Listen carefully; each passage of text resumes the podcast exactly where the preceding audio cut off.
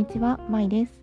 この番組は湘南でアーティスト活動を始めた私、まいがアートの視点を使った自分とのコミュニケーション方法や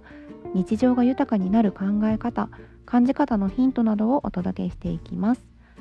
一人の時間を豊かにしたい自分の内面と向かい合いたい感受性を発揮したいという方にメッセージを届けていくことを目指している番組です。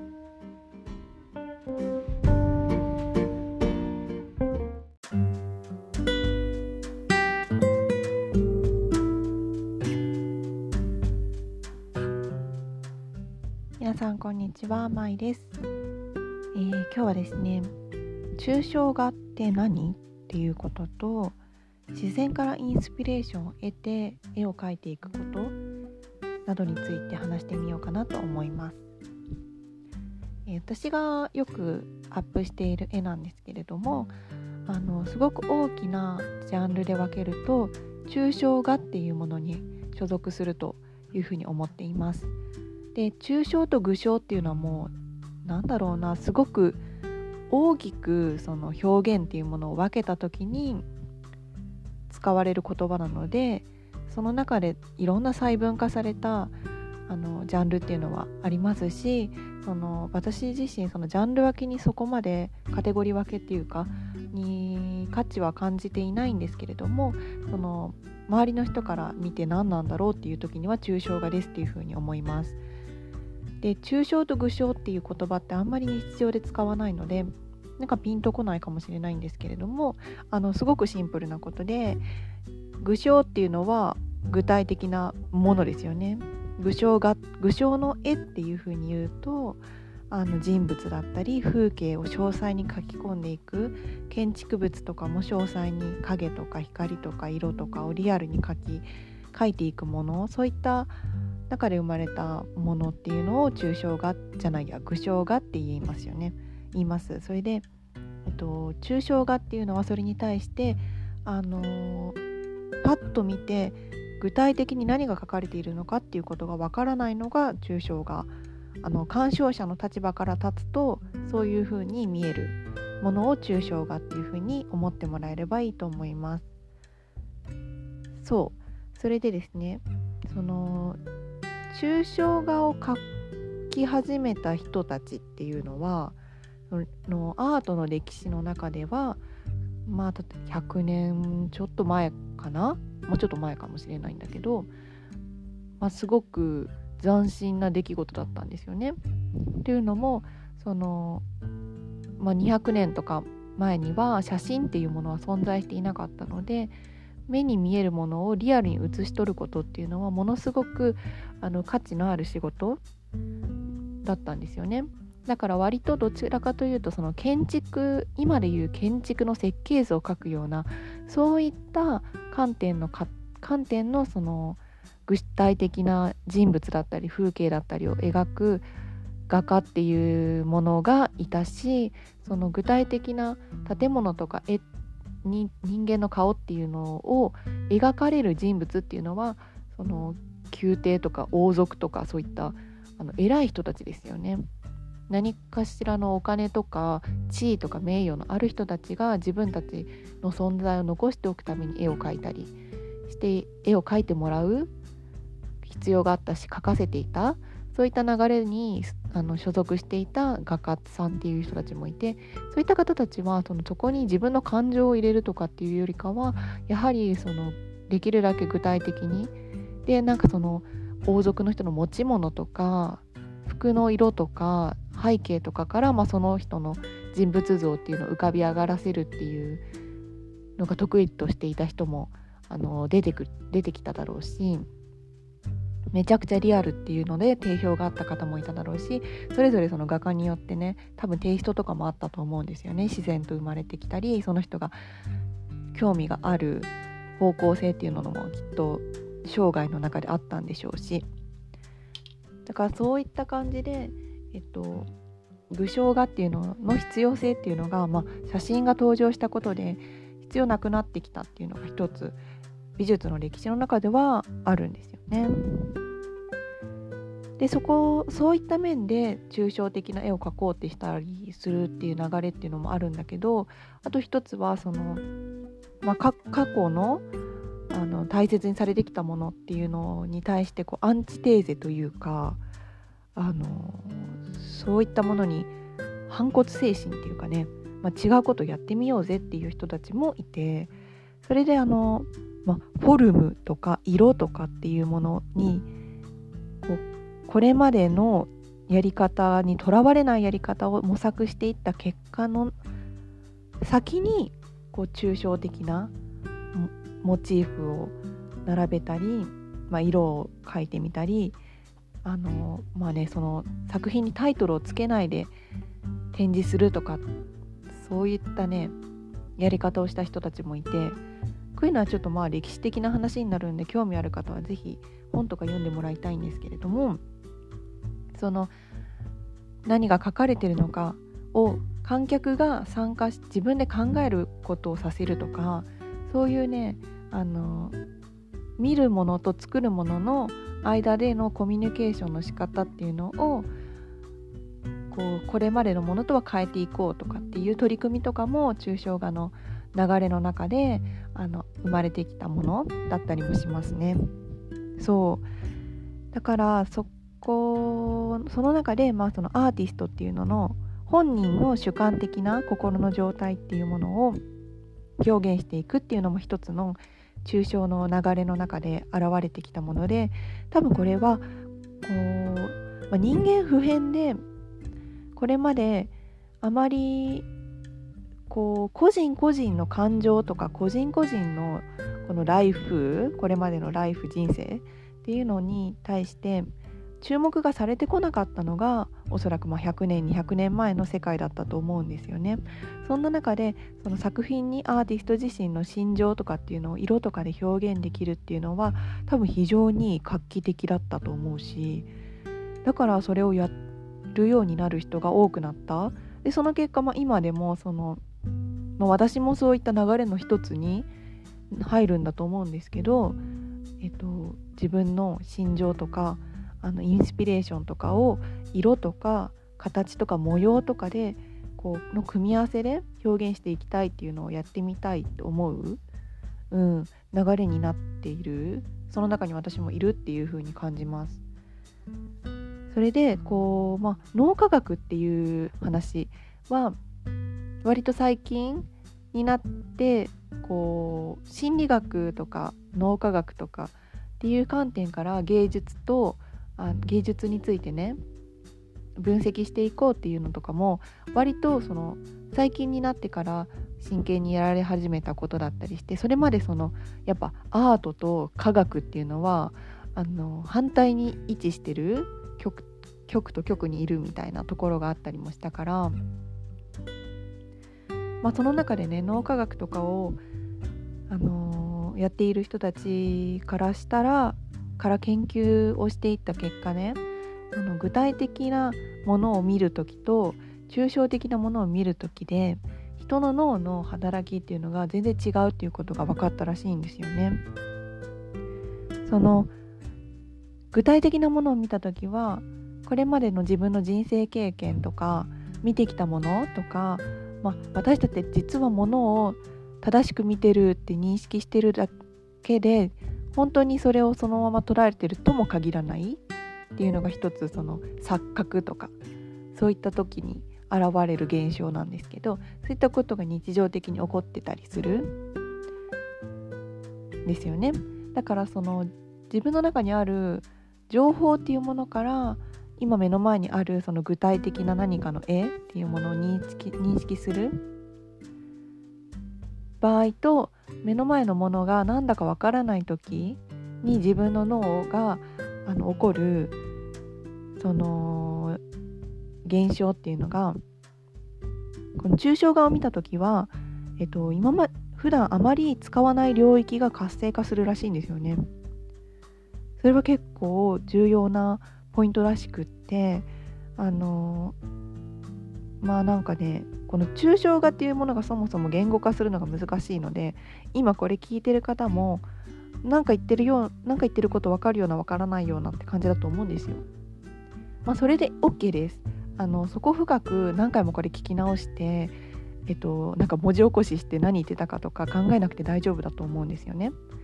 それそういうことじゃなくてやっぱ体でこの私の今言いたいことっていうのをふーんって思ってもらえればと思います。だか抽象画を見る時に私たちのは実はその情動っていうあの情報の情に動くって書いた、まあ、感情とかの揺れ動く部分にアクセスしていってそこからの自分の記憶に紐づいたなんかこう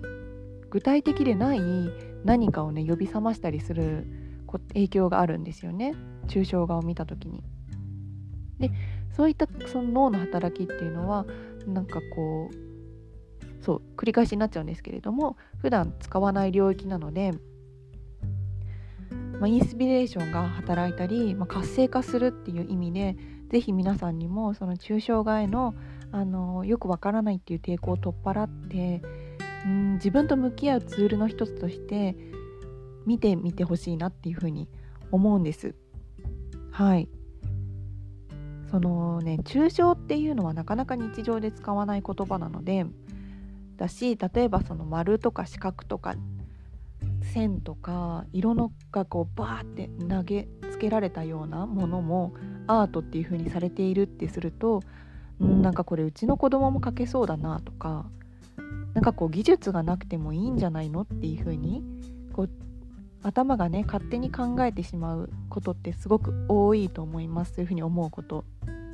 例えばそれはあの努力とか技術鍛錬を積まないものには価値がないっていう風なあの先入観であったりそういう細かな誰にもできないような技巧的なことでないと評価されてはいけないんじゃないかとか。なんか子供っぽいものを大人がそれをアートですと言って表現するのはなんだかずるい気がするとか。そういうようないろんなね観念が付随してくるから受け入れがたいっていう風に感じることってあると思います。これからもし抽象画にの世界に足を踏み入れた場合。そうそういったこととも向き合うのはまあ一ついいきっかけになると思うんですよね。で抽象画っていうのを描く人がどういった手法っていうか頭の使い方であの表現をしてるのかって気になりませんか？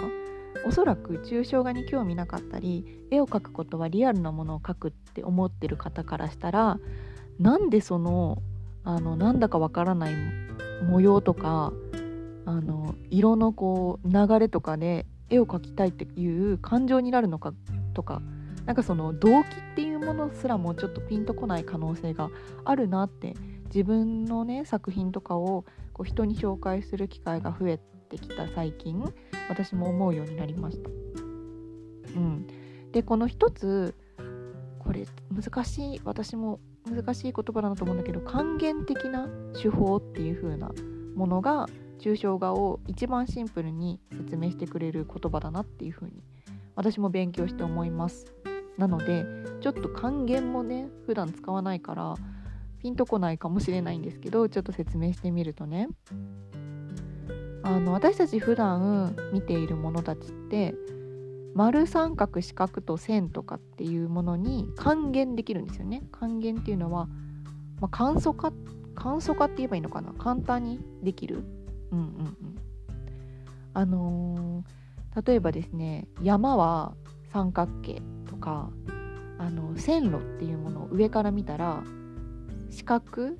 だったりこうまっすぐな線だったりしますよね。太陽や月は丸だしマグカップとかも上から見たら丸横から見たら四角になりますよね。人の顔も丸だったり逆三角だったりまあ四角めの顔の人もいるかな。うん、目も丸眼球は丸いですよね。鼻は三角だし口はあの逆三角だったり笑う時に四角形になったり長方形になったりそういうものありますし歯の一本一本は四角だったりね三角だったり、うん、そういうふうに私たちの身の回りのものって丸や三角や四角そして線っていった単純化することができる。なのでその抽象画を描くような人のそのプロセスはより物事を複雑にしていくんじゃなくて物事を常に簡単に簡単に簡単に戻していくっていう感覚であのは共通してあるんじゃないかなっていうふうにはい思いますしこれはちょっと勉強した中でも書いてありました。少し伝わりましたかね。それでそのそうだな、まあ、では私がどうやってあの抽象的な絵を描いてるのかっていう風な話をしてみるとこれも非常に言語化したことないからなかなかね難しいんだけれども4つのポイントがあるなっていう風に感じました。1つ目は色。2つ目は光と影。3つ目は流れとリズム。で4つ目が調和と自由。自由って言うちょっとあれだけど、うん、この4つが私が表現しているものに共通して見られる部分だなっていうふうにあの自分で分析しました。これざっくり説明するとどんな色を使うか。これは私はその色はねすごく直感で選んでるんですけれどもできるだけ明度の高い色っていうのにはを使うっていう意図はあります。それはあのー、明るくて澄んだ色っていうのは自然と私たちの心を軽くするからですよ。です。はい。で対してあの夕焼けとかの絵を描く時は紺色にすごくこだわりを持っています。紺色は私にとってすごく自分の内面にあの潜ることができる色なんですよね。見ていると。スーッとなんか余計な感情とかがこうなくなっていってなんか自分の本質にこう意識を向けることができる色が紺色かなっていうような自分の中であるのでなんかその明るい澄んだ色を使うか紺色を使うかっていう、まあ、2択かな私の中で。そういうのがありまして。光と影っていうのはうんそのどこに光をかん光を感じるそして影を感じるってこと？にはすごいこだわりというか無意識に意識してる部分があります。これは私が写真をやっていたっていうのもちょっと関係してるんじゃないかなって思っていて。そうあのカメラって光と影のその原理によって写真っていうのは撮れるんですよね。はいなのであの絵描くの苦手な人是非フィルムカメラあの映るんですとかでもいいと思うんでコンビニでも売ってるしまあカメラ代と現像代合わせても3000円くらいであのね丸1ヶ月は楽しめると思う、うん、これもまた別の機会にお話ししたいなって今思いました。で3つ目の流れとリズム4つ目の調和と自由っていうのはあの見ている目から受ける流れとかリズム感っていうものをあの意識しているところがあってこれは、うん、あの画家でいうとカンディンスキーとかが音楽と絵画の関係性について研究をねすごい真剣にしていたっていうのが、まあ、100年くらい前にあって私も、あのー、無意識にねそのすごく近い感性を自分の中にあるなっていうのを今になって思うんだけどやっぱその見ていて拡大していく感じ自分が絵を見ていてそういったものをその表現したいなっていう気持ちがあるので流れとかリズム感っていうものをやっぱ繰り返す点を繰り返して描いたり波のようなものを描くことによって人のなんかこうね人の意識の中で、まあ、流れとかリズム感っていうものを感じさせるこれもね私独自ではな全くなくておそらく人類に割と普遍的な感性を呼び覚ます描き方の一種なんじゃないかなって思うので、まあ、それを取り入れてるっていうのがありました。4つ目の流れじゃないや調和と自由っていうのはあのこれ私も絵をアップした時にインスタグラムであのすごく調和していますねみたいなハーモニーっていうのを感想でいただいてその私もそのね、まあ、大きなビジョン的な話で言うとうんなんかねほんと人と人とが争うのが苦手だしあの嫌なんですよね。だから調和っていうのはすごく求めていることその原始的に私が求めている概念なのかな？そんな気がしていてだからその色と色たちも戦わないでほしいっていうのがあって、まあ、色を擬人化しちゃってるんだけどその色とかモチーフとかがこうどうやったら画面で調和するのかっていうのはすごく意識しています。そしてまず何もないところにその絵を描き始めるじゃないですか。その時に私の中でもいろんな感情が湧いてくるわけなんですよね。ここに点打ってみようかとか複雑なことは頭で考えてないんだけど自然に手を動かした時になんかこうね受ける感じがあるんですよ。その色と色とか形と形の対立とか。そういったものを、まあ、仕上げの段階で調和させていくっていうのは意識しているところです。すごく難しい話すの伝わらないかもしれないんですけどこれもそんな深く捉えずにそうなんだって思ってもらえればと思うんだよね。まあ、そういったその色光と影流れとリズム調和と自由っていうのが私が抽象画を描いている中で意識しているポイント。かっここれは後付けです。書いている自分を、まあ、こうこの数ヶ月間ね客観的にも分析してきた結果出てきた4つのポイントでした。うん、そうですね、うん、そうまあちょっと今ね結論が思い浮かばなくなってしまったのですがその抽象画って何っていう話とその私の抽象画を描く時のポイントが話したかなって思います。それで最後にそうだあの今日私が海に行ってきたんですけどその海のね音を聞いてほしいなって思うのでこの後流そうと思うんです。というのも私はすごく海がすごく昔から大好きで海のその波の流れと、まあ、日のね沈んでいく時とか昼間とかも、まあ、雲の流れとかが海に移ったり波の流波が好きなのかな。そうその、まあ、海という全てが好きなんだけど海から受ける印象って本当に今言った私の抽象画を描く時のポイント全てをあの網羅してるなっていうふうに思ったんですね。やっぱりその色っていうのも海はすごく深くいろんな色を照らしているし空も映しているし海自体もその全部青ではないじゃないですか、